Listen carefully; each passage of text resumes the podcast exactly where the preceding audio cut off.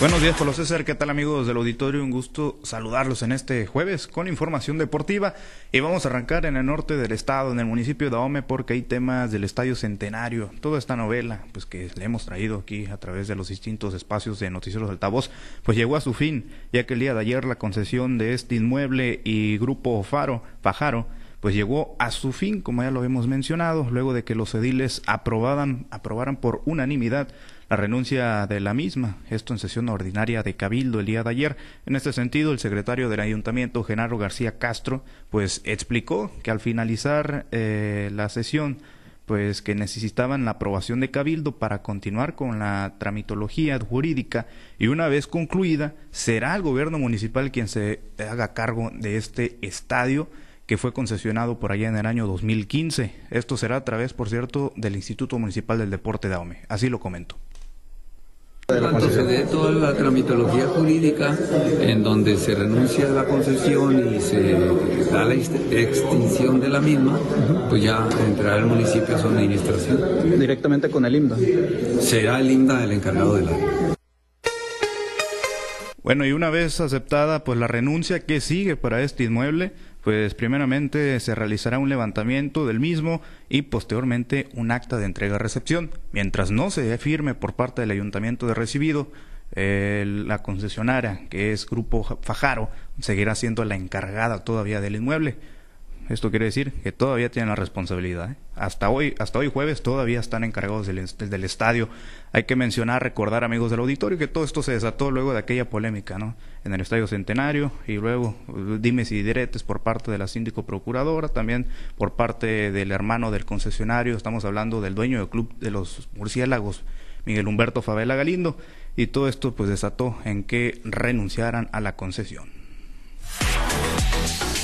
Vamos a otros temas. En el deporte ráfaga, ahí mismo en el municipio de Ahome, la Legión extranjera llegó para participar con el equipo de los pioneros de los Mochis y este jueves estarán arrancando oficialmente con la pretemporada. Esto con el grueso plantel ya de jugadores importados que estarán bajo las órdenes del coach asistente Giovanni García. Será el día de ayer, bueno, el día de ayer ya conocieron las instalaciones del Centro de Usos Múltiples de los Mochis y están listos para arrancar con esta etapa de preparación rumbo al próximo inicio del Cibacopa. Por cierto, el coach Derek Alston estará, está programado para que arribe a la ciudad de Los Mochis el próximo sábado 3 de febrero. En temas de béisbol, el día de hoy arrancará la Serie del Caribe Miami 2024 sin embargo, no hay las mejores noticias para el plantel. Estoy hablando en lo deportivo, por supuesto, debido a que el cañonero Liga Mayorista, nativo precisamente de Hermosillo, estamos hablando de Isaac Paredes, confirmó en sus redes sociales que no participará con el equipo mexicano en esta próxima serie caribeña que se disputará en Miami. Explicó el motivo por el cual no podrá disputar esta etapa número, esta edición número 66 del Clásico Caribeño y es para pasar tiempo con su familia y también prepararse rumbo a los entrenamientos de primavera con su organización de grandes ligas, los Rays de Tampa Bay. México estará debutando el día de hoy a la 1.30 de la tarde cuando enfrenta a Curazao. Bueno, y en temas de fútbol, comentarles que los Dorados de Sinaloa perdieron en casa el día de ayer, no pudieron en Culiacán ante los Venados FC. 3-2 fue el marcador final en este partido correspondiente a la jornada número 4 de la Liga de Expansión MX.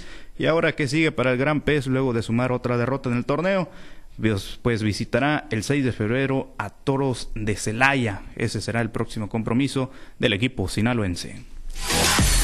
Ya para finalizar con información, tocamos temas ahora de primera división porque hubo actividad correspondiente a la jornada número 4. Dos partidos se disputaron el día de ayer. Los Pumas y el Necaxa empataron a dos goles por bando. Y en el otro de los compromisos, el Pachuca le pegó 4 por 3 al Atlas. Y de esa fue la pues la jornada. Así finalizó la fecha número 4 de nuestro queridísimo fútbol.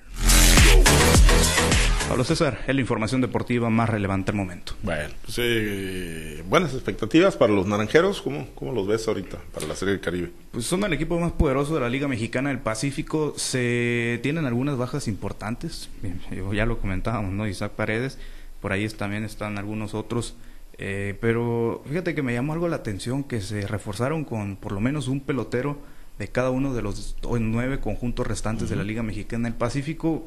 Creo que está pasando lo mismo que los cañeros de los Mochis la pasada campaña, ¿eh? en Serie del Caribe. se pierde un poco la esencia de ese equipo campeón, sin embargo tienen muy buen plantel y creo que van a hacer cosas importantes. Pues esperemos, esperemos que sí. Eh, pues hoy arranca, hoy debutan en la Serie del Caribe por allá en Miami. Gracias, Misael. Buen día para todos. Los deportes con Misael Valenzuela.